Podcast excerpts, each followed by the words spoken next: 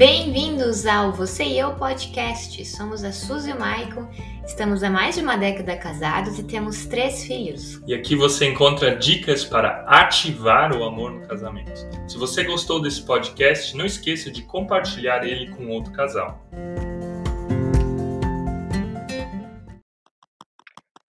Bom dia, gente! Seja você bem-vindo, seja você bem-vinda à nossa live aqui no Instagram e no YouTube sobre hábitos em casal. Feliz 2023 para você. Nesse ano nós queremos fazer as nossas lives num sistema um pouco diferente. Se você estava nos acompanhando no ano passado, nós estávamos fazendo costuma, de costume lives de terças às sextas-feiras, lives um pouquinho mais curtas. E a partir desse ano nós vamos fazer então uma live um pouquinho mais longa. Vai ser terças-feiras de manhã às 8 horas da manhã e às 20 horas da noite para a galera da noite. E a gente espera que essa live ela possa estar abençoando a tua vida, que essa live ela possa estar abençoando o teu casamento. E se você já está nos acompanhando nas redes sociais, se você já está nos acompanhando no YouTube ou no Instagram, provavelmente você viu a nossa postagem que é Hábitos em Casal. Foi uma das postagens mais comentadas, uma das postagens onde teve o maior número de interações agora da nossa última semana. E sobre isso eu quero falar com você. Quero falar com você sobre como você pode aplicar bons hábitos na tua vida, como você pode aplicar bons hábitos no teu casamento. Gente, talvez você acredite em Deus, talvez você não acredite em Deus. Eu acredito em Jesus, eu acredito em Deus, a Suzy acredita em Deus. E nós acreditamos que se Jesus faz parte da nossa vida, se Jesus faz parte do nosso ser, também faz parte do nosso casamento. E quando Jesus vem até nós, ele muda tudo. Jesus ele muda absolutamente tudo, ele muda cada área, ele muda cada pecado, ele muda cada hábito. Jesus ele é tão real, Jesus ele é tão presente, Jesus ele é capaz de fazer tudo que ele muda cada área da nossa vida. Jesus muda cada instância. Inclusive a forma como o casal vai se relacionar, como o casal vai se relacionar sexualmente, a forma da gente acordar, dormir, o que a gente vai comer, o que, que a gente vai tomar, o que, que a gente vai deixar de tomar, o que, que a gente vai deixar de comer, a forma como nós temos energia para a nossa vida ou não. Ou seja, Jesus ele muda absolutamente tudo. E se a gente vai falar hoje de hábitos, eu quero falar de hábitos sobre essa perspectiva. Os nossos hábitos eles podem ser mudados quando a nossa vida e o nosso coração é transformado. Não adianta só uma transformação exterior. Ah, eu vou acordar mais cedo e minha vida vai mudar. Não, ela não vai mudar. O que precisa mudar é o teu coração. E quando o teu coração muda, os hábitos eles são uma consequência. Jesus ele é presente em cada um deles. E a gente vai ver que a Bíblia ela nos mostra isso, que a Bíblia nos mostra que, que a palavra e que Deus que vem em nós, ele muda absolutamente cada área, cada aresta, cada cantinho. Se você viu a nossa postagem, essa postagem dos hábitos de casal para 2023, qual deles te chamou a atenção? Qual deles você está precisando mais na tua vida? É o hábito voltado à energia, voltado a tempo, voltado à sexualidade, voltado ao dinheiro?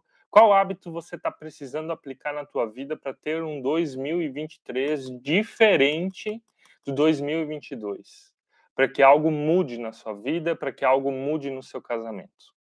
Gente, eu quero falar, eu quero ver conosco todos os oito que nós apresentamos e falar um pouquinho de cada um deles. E o primeiro dele é em relação aos hábitos de tempo. E essa é uma das reclamações que nós mais escutamos dos casais. Nós não temos tempo. A nossa vida ela é muito estressada.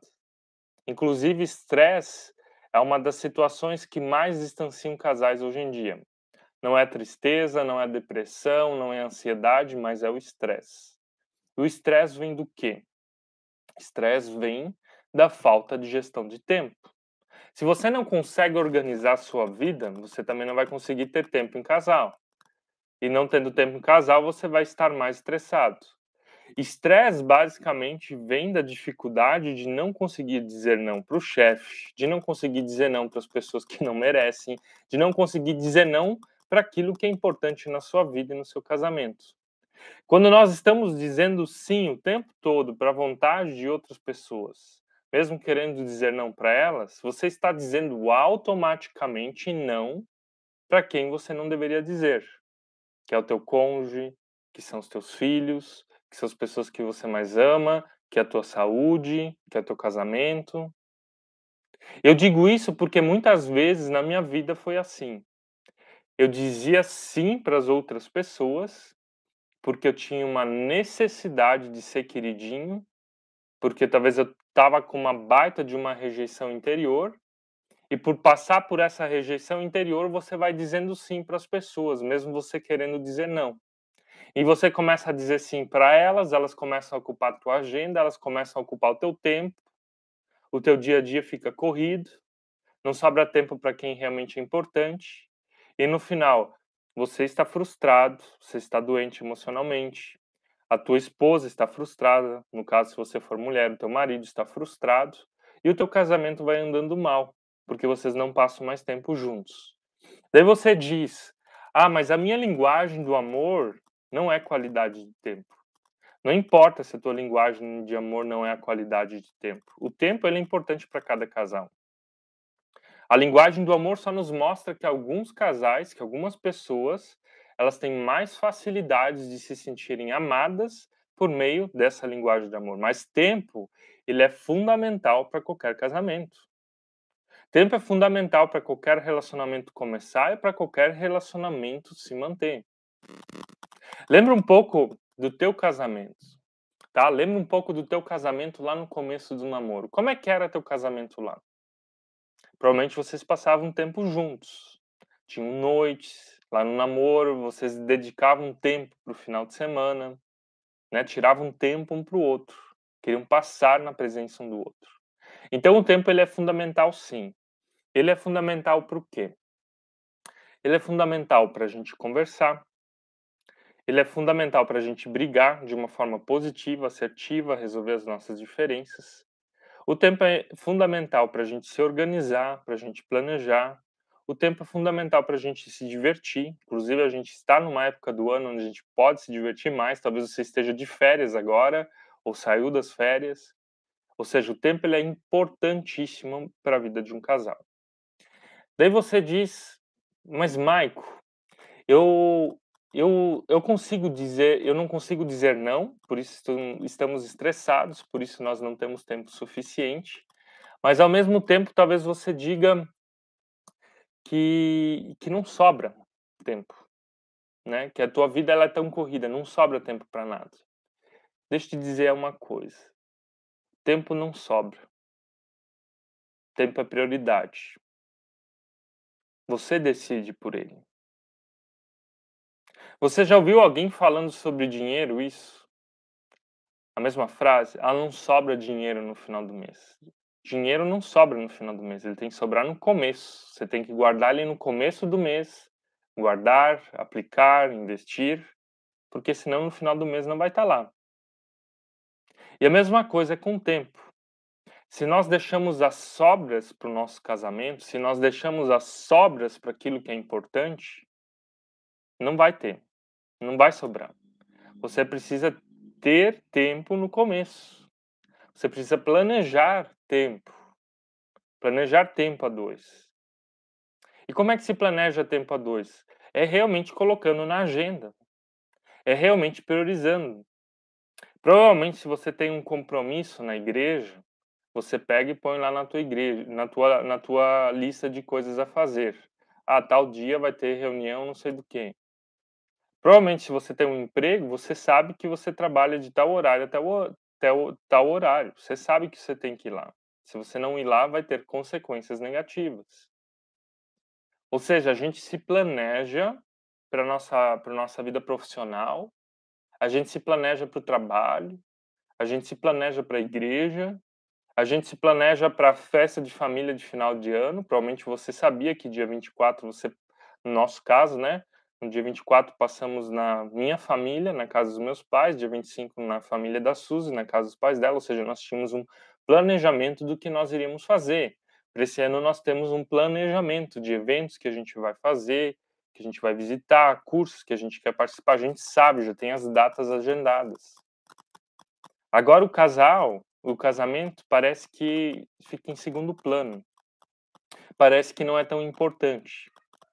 Então a gente tem que criar uma cultura, e eu quero desafiar você a criar essa cultura de colocar no papel os encontros. Tal dia da semana, tal noite da semana é a nossa noite em casal. Onde nós vamos assistir um filme, onde nós vamos sair para comer. Se não temos dinheiro, vamos fazer uma pipoca em casa, mas é a nossa noite. E não vai ter nenhuma outra pessoa que vai ter o direito de interferir nessa noite, nesse tempo a sós, nesse tempo de vocês. E o que, que acontece se a gente não prioriza esse tipo de tempo em casal? Lembrando antes do que eu falei, o que, que acontece, gente, se você vai ou não vai lá no emprego, lá no teu emprego? Você tem uma carga horária para cumprir. Vai ter consequências. As consequências vão ser negativas. Vai ter dor. Vai acontecer alguma coisa que vai fazer com que você não consiga, talvez, manter aquele emprego. Agora, com o nosso casamento, é a mesma coisa, só que a gente não se dá conta porque não põe na agenda, porque não prioriza. Assim, eu não passo tempo em casal, provavelmente a gente começa a se distanciar, a gente começa a se brigar mais, porque começa a parar de como se comunicar, para de se fazer acordos, para de se planejar as coisas juntos, cada um começa a ter a sua rotina e o casal vai se distanciando, para de se encontrar sexualmente. Ou seja, sem planejamento, casamento não acontece. Talvez você diga, mas não é a minha situação. Provavelmente, se você é bem é recém-casado, não tem filhos, muitas coisas são mais fáceis. Agora, quando você é casado com filhos, muitas dessas coisas elas acabam se dificultando. Nós temos três filhos pequenos e a nossa família ela precisa de estrutura e organização, gestão de tempo. Porque se os nossos filhos não têm horário de dormir, se os nossos filhos não têm horário das refeições, eles ficam um caos. E os nossos filhos, um caos, a gente também fica um caos. Se uma criança não dorme à noite, berra a noite toda, como é que você vai ter felicidade, você vai ter alegria de se sentar com o seu cônjuge e fazer alguma coisa com ele? Você está no caos mental, você está no caos emocional. Então, quanto mais complexa a família vai ficando, no caso, vem o primeiro filho, o segundo filho, no nosso caso, o terceiro filho, mais organização de tempo a gente precisa. E, gente, a Suzy e eu, a gente consegue passar a noite juntos, a gente consegue fazer caminhadas juntos, não como gostaríamos, mas conseguimos, às vezes em família, porque nós organizamos o nosso tempo.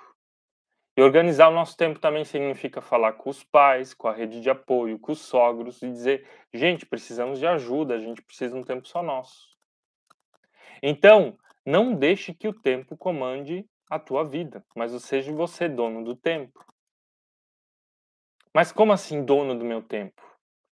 Olha lá no começo da palavra, lá em Gênesis 1. Deus cria o ser humano, homem e mulher, e ele diz agora: governem sobre a criação. E o que é governar sobre a criação? Governar sobre a criação não é ficar só dando nomezinho para o animal.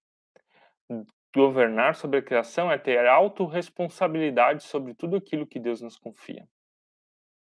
Lá no Novo Testamento, Jesus vai falar da parábola dos talentos aquilo que nós recebemos de Deus e temos uma função de administrar e multiplicar. E se você acha que talentos é só dom ou dinheiro, você está enganado. Talentos também é o teu tempo. E se o teu tempo está sendo desperdiçado e não está indo para as pessoas certas, para os lugares certos, você está enterrando o que Deus está dando de mais precioso. É o tempo que é mais importante do que tudo que nós temos na vida. Algumas pessoas acreditam que é o dinheiro, mas na verdade você está vendendo o seu tempo para ganhar dinheiro. Então, o tempo ele é mais importante, ele tem mais valor. Então, para de enterrar o teu tempo. Para de ser aquele mordomo lá da parábola dos talentos que tem medo de organizar a sua vida e enterra aquilo que Deus deu de mais precioso. E como é que nós enterramos o nosso tempo? Como é que o nosso tempo estraga o nosso casamento? Uma boa pergunta. O que, que você acha? Como é que o nosso tempo pode estragar o nosso casamento? O nosso tempo estraga o nosso casamento quando nós deixamos os ladrões de tempo tomar conta da nossa vida. Quando nós deixamos os ladrões de tempo tomar conta do nosso casamento. O que, que são os ladrões de tempo? É o teu celular, é a rede social, é a TV, é a falta de organização do dia, é aquilo que eu falei lá no começo, a dificuldade de dizer não para quem precisa ser dito não. Ou seja, os ladrões de tempo são aquilo, são aquelas coisas que estão lá tirando uma hora, 30 minutos, 15 minutos do teu dia, quando você vê, você está passando mais tempo na frente da internet do que com o teu cônjuge, com os teus filhos. À noite, talvez você diga, nós até temos tempo. Muitos casais nos escrevem isso dizendo, ah, nós temos até tempo, mas cada um está ocupado no seu celular, trazendo terceiros para dentro do seu relacionamento. Então, para um casal gerenciar bem o seu tempo e, e criar isso como um hábito na sua vida, você tem que começar a eliminar aquilo que rouba, aquilo que mata, aquilo que a gente pega e às vezes está enterrando. E aqui no nosso post de, de, do dia primeiro, talvez você viu que nós colocamos um ideal para um casal. O ideal é uma hora por dia para conversar, um dia da semana para descansar, uma semana do ano para viajar. Parece ser algo simples e não ser complexo. Mas se eu não consigo dedicar uma hora do meu dia para o meu cônjuge, o teu casamento está fadado ao fracasso. Começa por ali. Começa com as pitadas diárias de tempo, as pitadas diárias de amor que a gente dedica um ao outro. Gente, uma hora por dia é sentar numa refeição juntos, talvez preparar ela juntos. Se vocês comerem juntos, já deu meia hora, 40 minutos.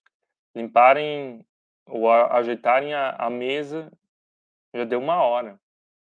Não é algo impossível. Não é algo fora da realidade. Isso a gente consegue com planejamento, tá? Com planejamento. Então quero te colocar esse desafio aqui, ó. Uma hora por dia para conversar, um dia da semana para descansar, uma semana do ano para viajar. O que, que você está precisando cortar na tua vida? O que, que vocês precisam cortar como casal para estar tá implantando isso na vida de vocês com mais qualidade, colocar tempo com mais intensidade. Tá? Ele é o princípio fundamental de qualquer outro hábito, de qualquer outra área. Porque é no tempo que acontece a conexão emocional. E um casal que está conectado emocionalmente é um casal que conversa, um casal que briga, mas resolve as suas brigas.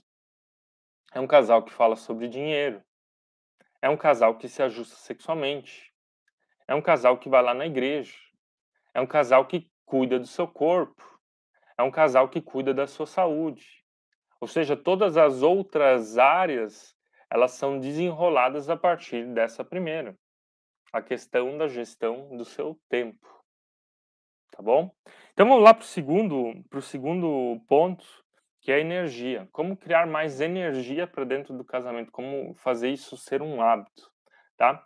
Mas antes da gente começar para esse segundo ponto, ou ir para esse segundo ponto, eu quero te pedir, para você que não fez isso ainda, deixe teu like aqui nessa live. Vai aqui embaixo nesse botão de curtir, aperta umas 10 vezes ali nesse botão de curtir e quero te perguntar, como é que você começou esse ano? Você começou esse ano com muita energia, com muita motivação, automotivação? Ou você começou esse ano cansado, cansada? Vocês, como casal, estão desanimados com o que está aí para acontecer? Como é que vocês estão? E, gente, o que, que nos gera energia? Energia de vida, energia e vontade para fazer a vida acontecer, o casamento acontecer, para fazer esse ano ser melhor do que o ano de 2022. Basicamente são coisas que Deus já colocou e estabeleceu na criação e que a gente negligencia. Alguém de vocês ficou ontem acordado até meia-noite? Se você ficou ontem acordado até meia-noite, deixa eu te dizer, você é um pecador, uma pecadora. Mas, Maico, você está me julgando? Sim, eu estou te julgando. Sabe por quê? Porque Deus não estabeleceu a gente para viver a noite. Você tem que imaginar que o mundo ele funcionava totalmente diferente até ser inventada a energia elétrica. A energia elétrica mudou a forma do ser humano viver e ser. Deus estabeleceu o ser humano para viver quando o sol nasce e se põe. E quando ele se põe, a gente se prepara para ir dormir. É claro que você não vai dormir 7, 8 horas da noite, mas você pode dormir 9, 10, 10 e meia, talvez no máximo. Inclusive, a própria pesquisa do sono, ela nos mostra que dormir entre 10 da noite e 1 da manhã, ou esse é o sono mais revitalizador que a gente pode ter como pessoa. E se você está sacrificando esse horário das 10 da noite às 1 da manhã para ficar vendo telas, para ficar assistindo Netflix, para ficar vendo filmes, séries, perdendo tempo na internet, de novo, falando de tempo, né? A gente falou antes de tempo. O que, que isso vai fazer com você a longo prazo? Isso vai te matar. Porque você está sacrificando aquele sono, o sono REM, que é o sono mais importante. Então, a nossa energia de vida, a nossa energia para o dia, a nossa energia para amar, a nossa energia para cuidar, a nossa energia para fazer a vida acontecer, a nossa energia para resolver os nossos problemas, a energia para amar Deus, a energia que a gente precisa na nossa vida, ela vem basicamente do nosso sono. E se a gente sacrifica as nossas noites pelo prazer, que no fundo você assiste série em cima de série, filme em cima de filme, e parece aquela história da sanguessuga escrita em Provérbios. Ela sempre quer mais e mais e você não está satisfeito. Porque é provisoriamente recompensador você ficar até meia-noite assistindo a um filme, uma série. Agora, se você precisa fazer isso todo dia para se sentir bem, a longo prazo você vai começar a desenvolver outros tipos de coisas: ansiedade, depressão, falta de energia de vida. Até teve um post de um, de um perfil bem famoso, de, de um evangélico bem famoso, onde ele postou uma frase com a seguinte pergunta: É certo cristãos tomarem antidepressivo? E quando eu li essa frase, eu me indignei. Porque, claro, existem situações, existem vários tipos de depressão onde a pessoa simplesmente precisa tomar um antidepressivo para se estabilizar e para continuar a sua vida, né, e se reerguer. Mas a pergunta é: certo cristãos ou não tomarem depressivo? A pergunta é totalmente errada. A pergunta certa é: você está dormindo sete horas por dia? Você está cuidando do seu corpo, da sua saúde emocional? Você está cuidando do templo do Espírito Santo? A grande maioria dos problemas de saúde mental, seja depressão, ansiedade, estresse e tudo mais que faz parte disso, não são desenvolvidos porque a pessoa ela tem uma grande tendência genética para ter depressão. Mas elas são desenvolvidas porque essa pessoa ela tem uma péssima gestão do tempo, ela tem péssimos hábitos, ela não cuida da sua saúde, ela vai dormir tarde, ela sacrifica o seu sono REM, ela não cuida do templo, ela não cuida do corpo e daí a gente faz a pergunta: pode tomar antidepressivo ou não? Se você desenvolveu hábitos negativos a vida toda, em algum momento isso vai desencadear numa depressão. Eu digo isso porque nós já passamos por depressão. Porque nós comíamos 10 horas da noite hambúrguer. Porque nós tínhamos hábitos destrutivos. Então a nossa energia de vida, a nossa energia vital de vida, aquilo que Jesus fala que ele vem para dar vida plena e vida abundante, já está estabelecido na criação. Durma sete horas por dia. Faça esse acordo com o teu cônjuge. E de preferência, ir dormir juntos e acordar juntos. Vocês vão perceber como vocês, como casal, estão mais conectados. Vocês vão perceber como vocês, como casal, vão conseguir caminhar numa mesma direção. Então, dormir sete horas por dia, dormir cedo, acordar cedo, faz total diferença é o que Deus quer. Deus não quer que você fique sacrificando as suas noites. Deus não quer que você fique sacrificando o teu sono. Deus quer que você viva dentro da ordem estabelecida dentro da criação. E o que, que mais faz parte disso para a gente ter energia? Você acha que Deus planejou a gente para tomar Coca-Cola? Você acha que Deus planejou a gente para tomar iogurte? Você acha que Deus planejou a gente para ficar tomando suco de pacotinho? Gente, Deus nos planejou para tomar água. A água faz parte da criação. Não existe nada nesse mundo que possa substituir, substituir água. Faça um experimento se você não acredita em mim. Nas próximas três semanas, só toma Coca-Cola no café, no almoço, nas jantas. Você vai perceber o que isso vai fazer com o teu corpo. A água ela tem o poder de nos purificar, a água tem o poder de tirar todas as impurezas, a água ela nos dá energia. Energia para fazer a vida acontecer. O mesmo em relação à nossa alimentação. Gente, eu não estou falando como alguém perfeito, eu não estou falando que a Suzeu a gente tem os melhores hábitos alimentares, mas a gente está consciente e procura fazer isso de uma forma consciente. Tomar água, dormir sete horas por dia, comer frutas, comer verduras, comer comida de verdade. A nossa tentação de vida é comprar comida pronta, encomendar comida, tudo que nos faz mal. Não estou dizendo que você não pode fazer isso de vez em quando, não estou dizendo que você não pode celebrar, mas um casal que deseja viver o melhor de Deus aqui nessa terra, um casal que deseja colocar, implantar o melhor de Deus aqui nesse mundo, é um casal que cuida dessas áreas. É um casal que cuida com aquilo que toma, é um casal que cuida com aquilo que come, é um casal que cuida da sua rotina diária. E daí as pessoas dizem: ah, nosso casamento está acabando. A gente não tem força para fazer a vida acontecer. A gente não consegue resolver as áreas da nossa vida. Mas você vai dormir meia-noite, acorda às sete da manhã ou antes para ir trabalhar. Ou seja, dorme quatro, cinco horas por dia, sacrifica o teu sono REM, acorda já naquela pilha, tem que tomar um monte de café, às vezes tomar remédio para ficar ligado, às vezes tomar remédio para ir dormir.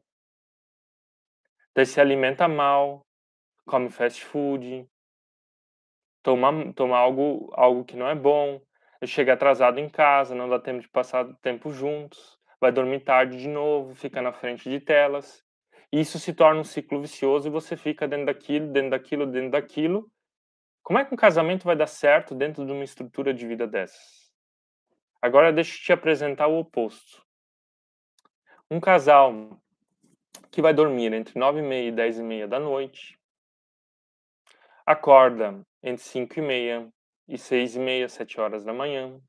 Dormiu ali as suas 7, 8 horas é, de, de sono. Acorda de manhã, vai fazer um devocional, vai ler alguma coisa, vai fazer um alongamento, talvez uma caminhada, toma um café da manhã e segue o seu dia, sua rotina de trabalho com os filhos, quer seja qual seja a tua rotina. Tem uma pausa digna de almoço, né? Continua o seu dia, tem uma pausa digna para jantas e ainda tem todo o tempo da noite para fazer algo em conjunto. É totalmente diferente do que alguém que vai atropelando aquilo que Deus já estabeleceu. Então a nossa energia de vida, tá? Não adianta você pedir para o Espírito Santo, não adianta você orar a Deus pedindo que ele te dê energia de vida se você não respeita o ciclo da criação. Se você não respeita aquilo que Deus já estabeleceu para ser cumprido dormir que chega, tomar água, comer, respeitar o tempo.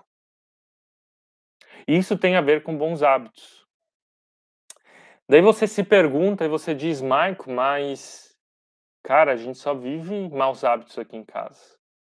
Eu vou dizer que isso não é o plano de Deus para ti, isso não é o plano de Deus para ninguém. O plano de Deus é que a nossa vida seja abundante. E a abundância ela não acontece só de uma forma milagrosa, onde Deus derrama algo sobre ti. Ele já derramou o que precisa. Ele já te deu essa vida. Você é o gestor dela. Então, como é que você muda isso? É às vezes mudando um pequeno hábito. É mudando uma dessas pequenas coisas. É quando a gente muda uma dessas pequenas coisas, todo o resto, tá?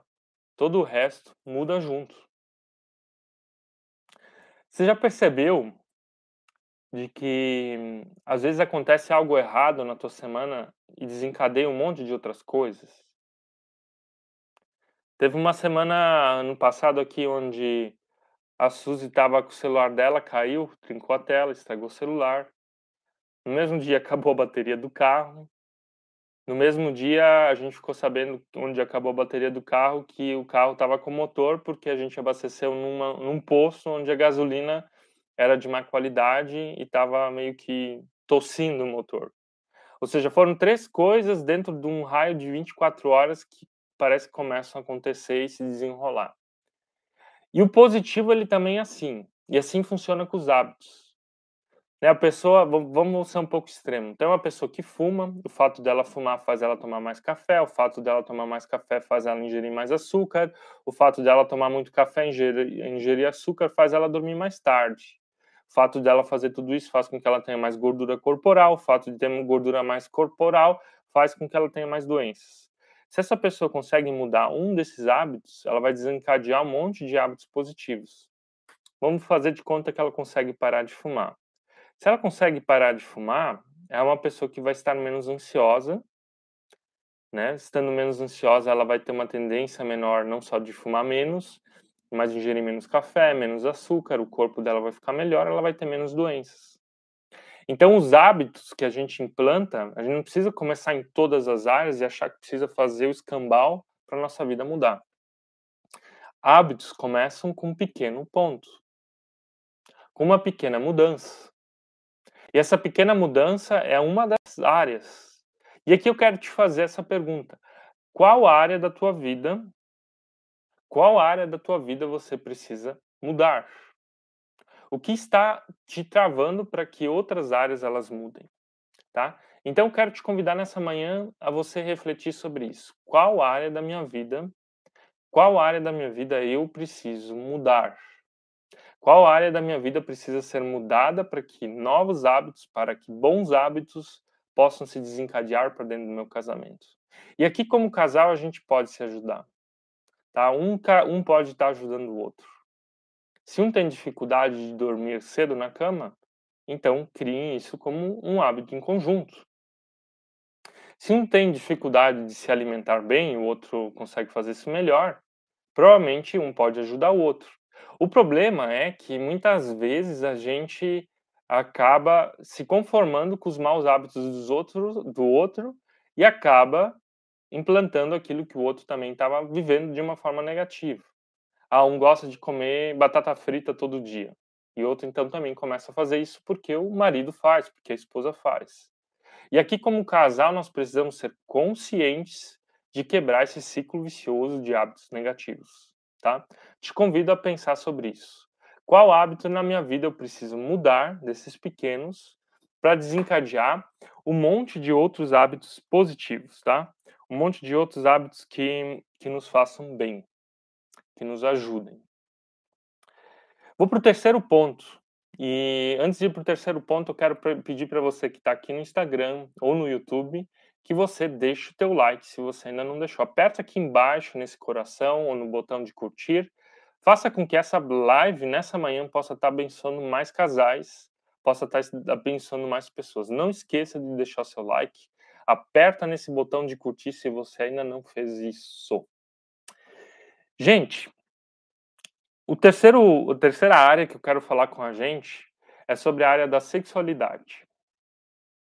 E a sexualidade, a gente acredita que ela simplesmente acontece. Que ele acontece sozinho, com um passo de mágica. E não é assim. A sexualidade, o sexo do casal precisa ser pensado também. É claro que flui. É claro que tem momentos onde o emocional ele vai mais forte que o racional. Mas eu vou falar da nossa fase de vida. A nossa fase de vida é uma fase de vida com filhos pequenos. E se nós, como casal, não decidimos por isso, decidimos ter um tempo para nós, um tempo de conexão emocional, um tempo de namoro, o sexo ele não acontece. Porque o dia a dia, a rotina pesada, a rotina com os filhos, ela vai tomar conta. Assim como o nosso tempo precisa ser planejado, quanto mais, digamos assim, mais espreito for, mais, mais, mais difícil for o casal tirar um tempo, mais precisa ser planejado. Existem momentos que isso precisa ser planejado. E vocês não vão planejar assim. Você não planeja ah, tal dia é o dia de sexo. Não. Isso se planeja da seguinte forma: tal dia é o nosso dia. E se acontecer, aconteceu. Mas um casal ele precisa planejar passar tempo juntos. Por quê? Tem uma frase que a gente gosta muito, onde diz assim, e que mostra esse dilema de homem e mulher na questão sexual. A mulher precisa de carinho para o ato sexual. O homem precisa do ato sexual para dar carinho. De novo, a mulher precisa do carinho para ir ao ato sexual. O homem precisa do ato sexual para dar carinho. Você percebe que as prioridades elas são invertidas? ou as necessidades elas são invertidas? Justamente porque ato sexual para a mulher é uma coisa e para o homem é outra. Para o homem é muito mais uma questão fisiológica, uma questão física, e para a mulher é uma questão muito mais emocional. Mas como nós somos homens e somos cavalheiros, nós cuidamos das nossas esposas com respeito e com honra. Você é marido, você é homem, você tem o dever e você tem a função de criar essa conexão emocional. Da sua esposa olhar para você com admiração. Da sua esposa olhar para você e dizer que você é um marido incrível e por isso ela quer dormir com você também. De você cuidar das necessidades dela. E como é que a gente cuida das necessidades de alguém quando a gente não passa tempo juntos? Então, para o ato sexual se tornar para a vida sexual, sexo não se resume só ao ato, tá? Tem, tem várias coisas que fazem parte disso. Mas para que isso se torne uma rotina positiva, para que se torne um hábito na vida de vocês, é preciso priorizar esse tempo para que vocês se conectem, para que vocês conversem, para que vocês passem tempo juntos, para que vocês riam, para que vocês se divirtam, para que você, homem, cuide das necessidades dela. Então, isso é fundamental para se desenvolver um sexo de qualidade. Por quê? Porque é na conexão emocional que se desenvolve a confiança, se desenvolve a transparência, se desenvolve o tempo juntos. Então, conexão emocional, confiança, tempo de qualidade leva ao ato sexual, tá? Maridos, você tem essa função. E esposas, eu quero dizer assim, não usem o sexo como uma arma. Não usem o sexo como como algo de chantagem. Ah, se você não for assim, você não tem. Às vezes você tá afim, mas você não não deixa desenvolver porque você quer se vingar. Né? Então use o sexo como uma benção na vida de vocês, tanto maridos, tanto esposas. Façam com que isso seja um hábito prazeroso, um hábito gostoso, um hábito que eleva o nível de amor de vocês no casamento. E por que que eu digo isso? Porque o sexo, ele não define o casamento. Mas o sexo, ele é um termômetro de um bom casamento. Um casal que conversa, um casal que resolve as suas diferenças, um casal que tem bons hábitos, um casal que tem bons amigos, um casal que cuida da sua espiritualidade, cuida de todas as áreas da vida, é um casal que também vai ter intimidade sexual com qualidade e com quantidade. Agora, claro que existem fases da vida de um casal, como o pós-parto, como fase doenças, onde o, o relacionamento sexual ele não é possível. Mas tirando esses extremos, tirando essas situações onde tudo é um pouquinho mais difícil, o ato sexual, a vida sexual de um casal é um termômetro do casamento. E é mesmo, tá? Um casal que tem intimidade na cama, ela também tem intimidade fora da cama. E um casal que tem intimidade fora da cama é um, um casal que também tem intimidade na cama. Daí talvez você diga, ah, mas a gente tem uma ótima intimidade fora da cama, mas na cama não acontece. Então alguma coisa não está não tá certa fora da cama, tá? Ajeitem bem as coisas que estão fora da cama. Falta confiança, Falta alguma coisa, tem alguma coisa entre vocês que precisa ser resolvida. E também pode ser que existem situações e o que impede um casal de desfrutar da intimidade sexual é a questão de traumas, de abusos, de bloqueios sexuais em relação ao passado que precisam ser superados. Então, se você passou por algum trauma, se você passou por algum abuso, se você passou por alguma dificuldade do passado, isso pode interferir na tua vida sexual. Isso precisa ser desconstruído. Pode ser que também a gente escuta às vezes de esposas dizendo: "Poxa, meu marido não não tá afim, mas é uma pessoa muito focada no trabalho, então você tem que trabalhar um pouquinho menos". Porque a energia sexual, não sei se você já ouviu falar desse termo, é a nossa energia mais importante. É a nossa energia mais poderosa. E se a nossa energia sexual ela está voltada para o trabalho, e só no trabalho, e só no sucesso profissional, pode ser que você está negligenciando a sua esposa ou seu marido. Então, a nossa energia sexual ela deve estar destinada para dois lugares. Primeiro, ao nosso casamento, e ali precisa ter satisfação plena. E depois ela também pode, o que sobra, ir para o nosso trabalho. Para onde ela não deve ir? Para pornografia. Para onde ela não deve ir? Para aquilo que é o sexo fora do casamento. Esse é o plano de Deus, gente. Quando Jesus fala que ele vem para que a gente tenha uma vida plena e uma vida abundante, essa vida plena essa vida abundante, ela está voltada a todas as áreas da vida, inclusive a área sexual. Que a nossa sexualidade ela também seja plena e abundante no teu casamento. Um hábito a se desenvolver para que isso aconteça. Priorizem tempo juntos. Priorizem a conexão emocional. Priorizando a conexão emocional, o resto acaba se desenvolvendo. Gente, eu não vou conseguir falar de todos hoje, tá? A gente vai falar ainda alguns minutinhos aqui. Mas se você tem alguma dúvida, se você tem alguma pergunta, você pode escrever aqui no chat, tanto do Instagram como do YouTube. A gente está ao vivo nos dois canais. Se você ainda não conhece o nosso Instagram, vai lá no Instagram, nos siga lá. Se você ainda não conhece o nosso YouTube, vá lá no nosso YouTube. O link está na nossa bio e também nos, se inscreva lá no nosso canal. Então vamos falar sobre o quarto hábito de casal, que é em relação a, ao dinheiro, às finanças do casal. Você já ouviu essa estatística? 80% das famílias brasileiras estão passando por alguma dívida. 80% das famílias brasileiras está passando por alguma dívida. Agora vamos fazer de conta, fazer de conta não, vamos pensar só um pouquinho, arredondar algum, alguns números. Se o Brasil tem 200 milhões de habitantes, tá?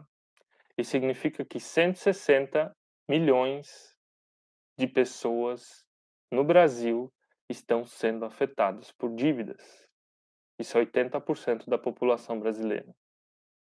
Se 80% das famílias brasileiras estão com dívidas, isso equivale a 160 milhões de brasileiros.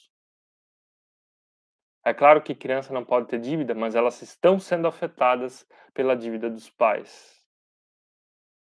Você já parou para pensar que forte isso? E um dos grandes motivos, um dos grandes motivos de divórcio, um dos grandes problemas nos casamentos é que casais não conversam sobre dinheiro, que casais não ajustam a sua vida financeira, que acham que o limite do crédito é salário.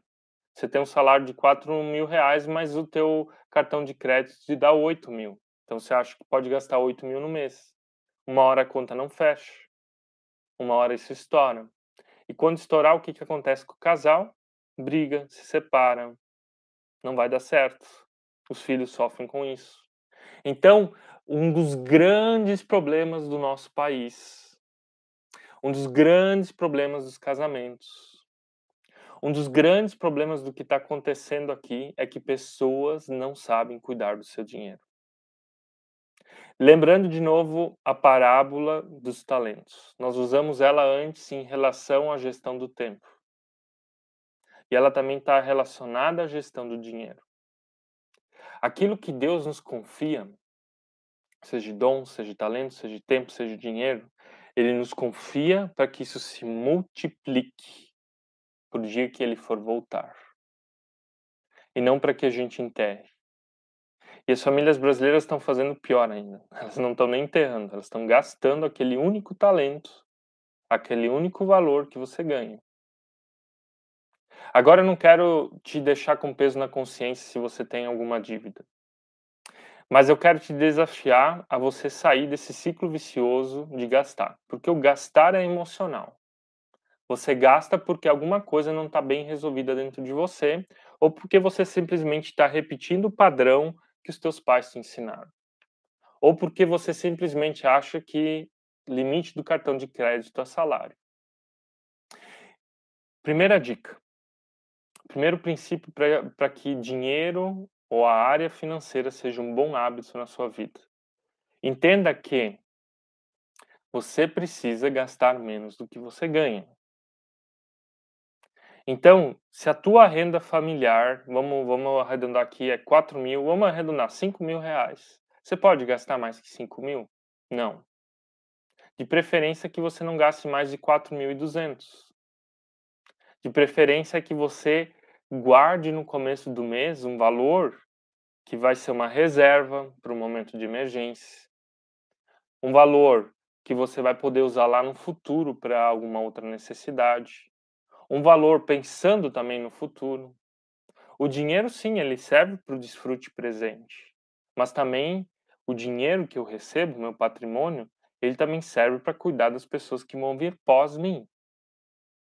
Isso é responsabilidade fiscal. Isso é amar os nossos filhos. Isso é amar o nosso cônjuge, inclusive. Você não conhece o dia de amanhã. Se você morresse hoje, o que, que você deixaria para o teu cônjuge? Dívida? Ou algum valor que ele pelo menos pudesse pagar o teu velório? Estou sendo cruel agora, né? Mas o que, que você deixaria para o teu cônjuge? Ele teria condições de pagar o teu velório? Não sei quanto custa hoje, vou chutar uns 10 mil reais, 8 mil, 6 mil, 5 mil. É forte essa pergunta, mas ela tem que te fazer pensar. Porque a forma como a gente lida com o dinheiro é a forma como a gente lida com a vida. A forma como a gente lida com o dinheiro é a forma que a gente lida com as pessoas que a gente ama. Se eu sou negligente com o dinheiro, eu também sou negligente com as pessoas que eu amo. Nós já escutamos várias histórias de casais idosos, onde então eles ficam viúvos, e a viúva diz: Eu não sabia que meu marido tinha tantas dívidas. E agora ela, lá na velhice, tem que pagar as dívidas do marido. Ou até o oposto. Eu não sabia que meu marido tinha guardado tanto dinheiro, mas ele nunca deixou eu ver o que, que ele tinha. Então a transparência financeira é importante também. De você saber o quanto teu cônjuge ganha, de você saber o quanto você ganha e de vocês pensarem juntos. Juntos.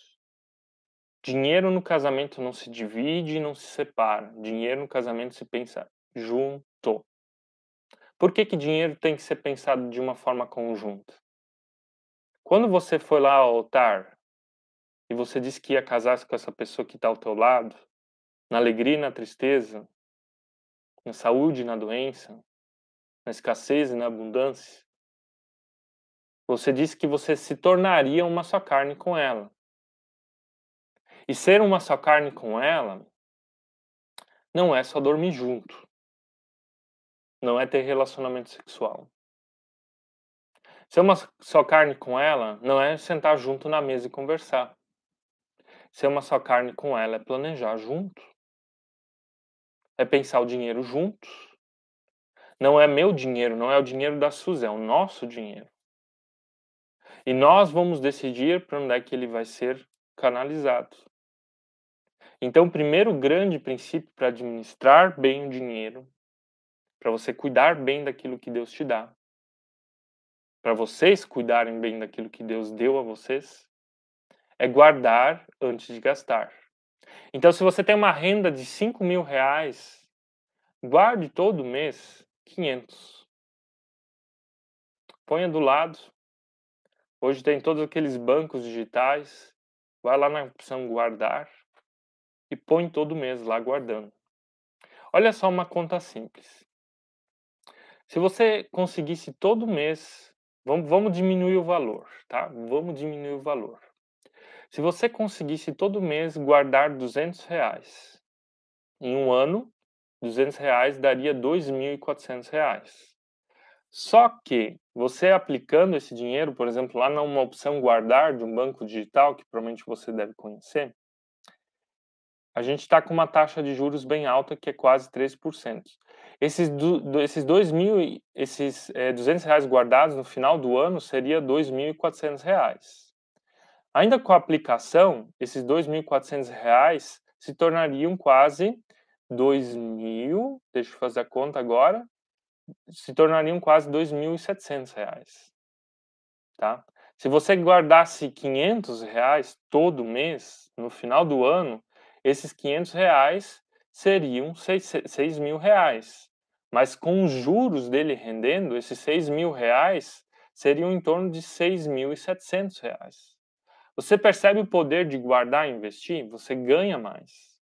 Mas nós, como brasileiros, nós temos a tendência de parcelar de dar os nossos juros para a loja de crediário, de dar os nossos juros para o banco, de dar os nossos juros para o financiamento do carro, para o celular novo, para a roupa nova, para o consumo do agora, aquela necessidade, eu quero ter, ter, ter, e uma hora a conta não fecha. Então, aprenda todo mês. Você quer criar um hábito, um único hábito financeiro? Guarde um valor no começo do mês e use o resto. E use o que você ganha, não o limite do cartão de crédito. Primeiro ponto. Segundo ponto, tenha uma tabela de controle financeiro. Você precisa saber quanto você ganha e você precisa saber quanto você gasta. Se você gasta mais do que você ganha, a conta não fecha. Se você gasta mais do que você ganha, uma hora as dívidas e os juros eles vão estourar sobre o casamento de vocês. O que é uma tabela de controle financeiro? Você pode baixar aplicativos, tem vários. Simplesmente vai lá no Google Store ou vai lá no Apple Store e digita controle financeiro. Vai aparecer um monte de aplicativos. A Suzy e eu, a gente usa aqui em casa uma tabela de Excel. Até se você quer receber a nossa tabela de Excel, como nós fazemos, é bem simples. Nos mande uma mensagem no direct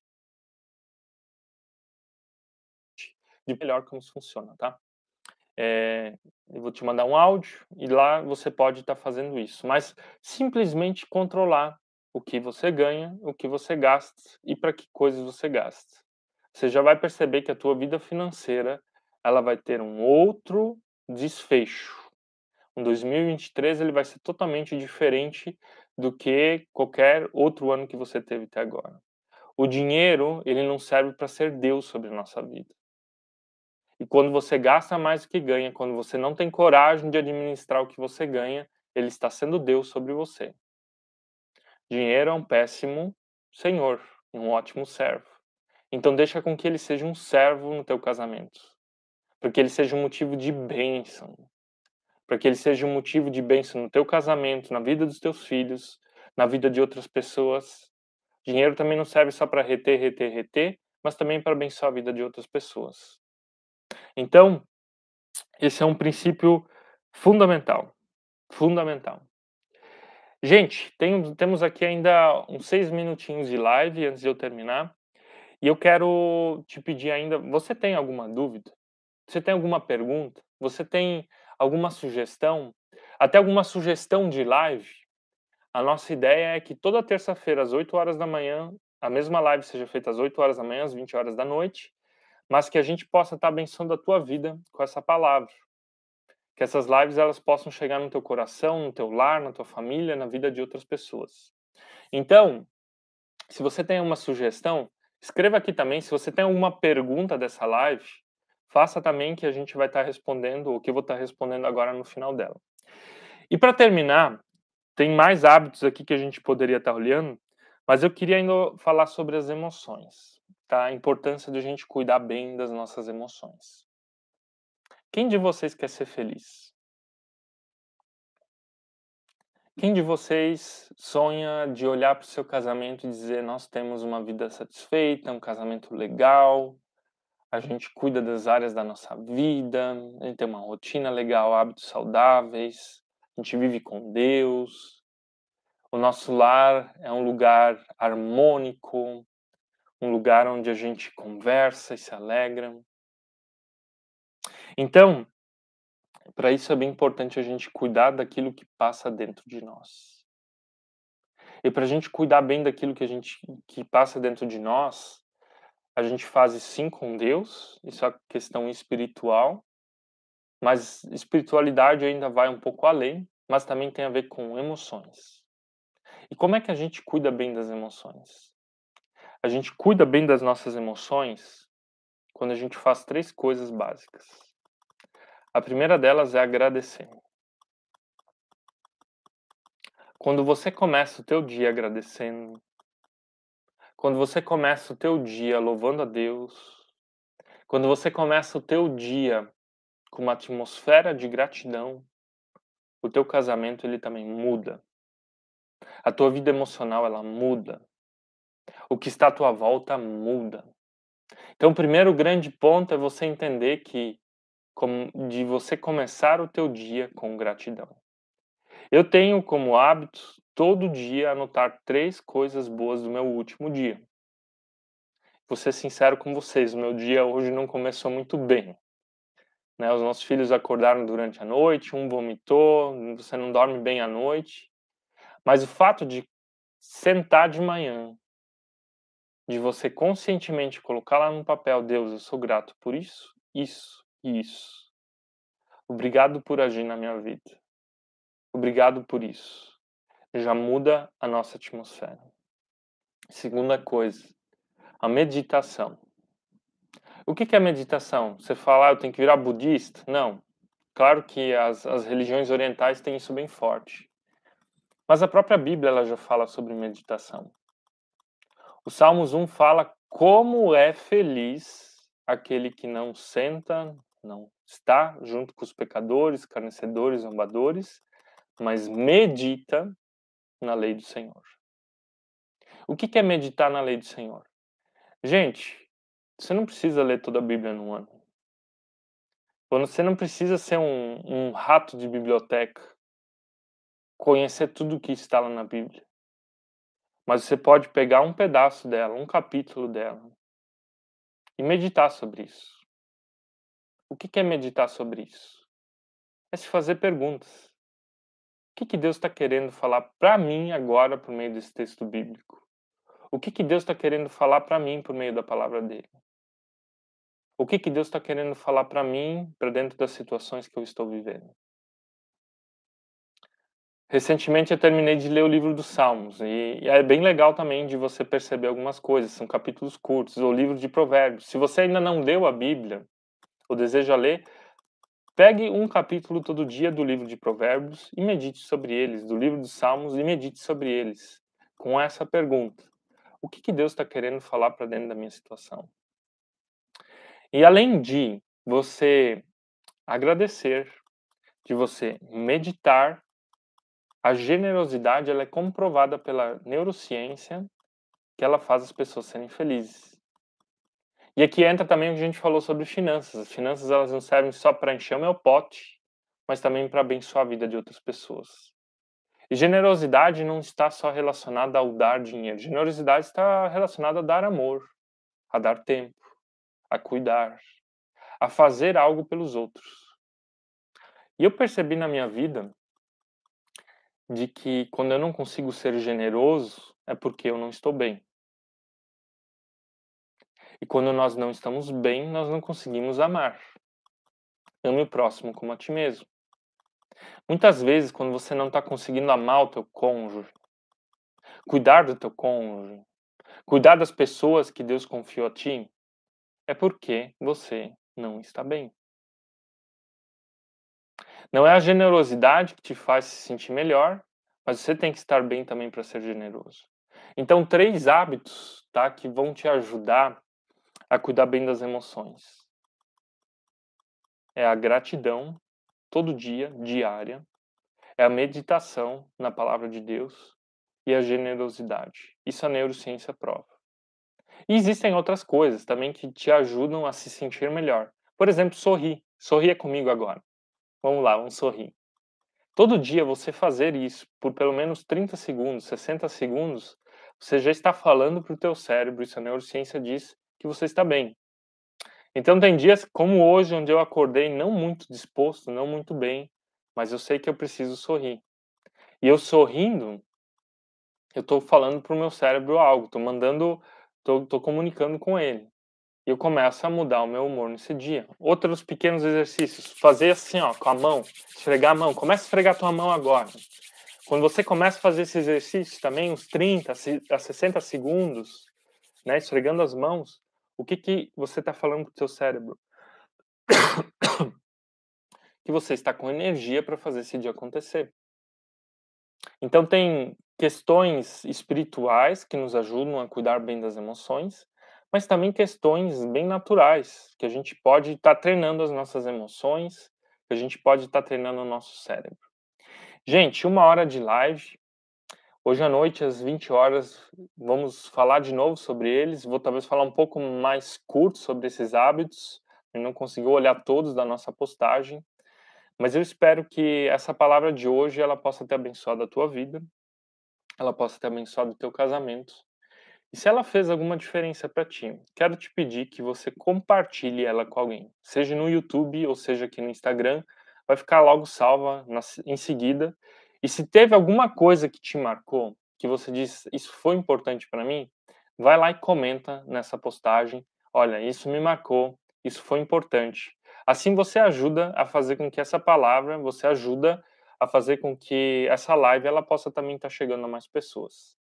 A Salen aqui falando gratidão. Gratidão a vocês, né, Salen? Muito obrigado por nos acompanhar. Também por, por fazer, por lerem o nosso livro, indicarem ele também para mais pessoas, foi bem especial para a gente, tá? Que Deus abençoe teu dia, tá? Que Deus possa estar te acompanhando e que principalmente você possa ter os hábitos do alto, os hábitos que vêm do Senhor para dentro da tua vida e, consequentemente, para dentro do teu casamento. Que o ano de 2023, o ano de 2023, ele possa ser incrível, que ele possa ser um ano diferente do que o ano de 2022, porque você vai ser uma pessoa diferente. E quem vai te fazer uma pessoa diferente é o próprio Cristo. E quando Cristo nos faz diferente, tudo à nossa volta muda nossos casamentos, nossos filhos, nossos relacionamentos, o nosso dinheiro, a forma de lidar com a vida. Amém? Que Deus te abençoe. E então, semana que vem, às 8 horas da manhã, vamos estar aqui com mais uma live. E a live da semana que vem vai ser sobre felicidade, tá? E se você quer, de novo, recapitular o que a gente viu hoje, assista ela, compartilhe ela com alguém. Deus te abençoe e até mais.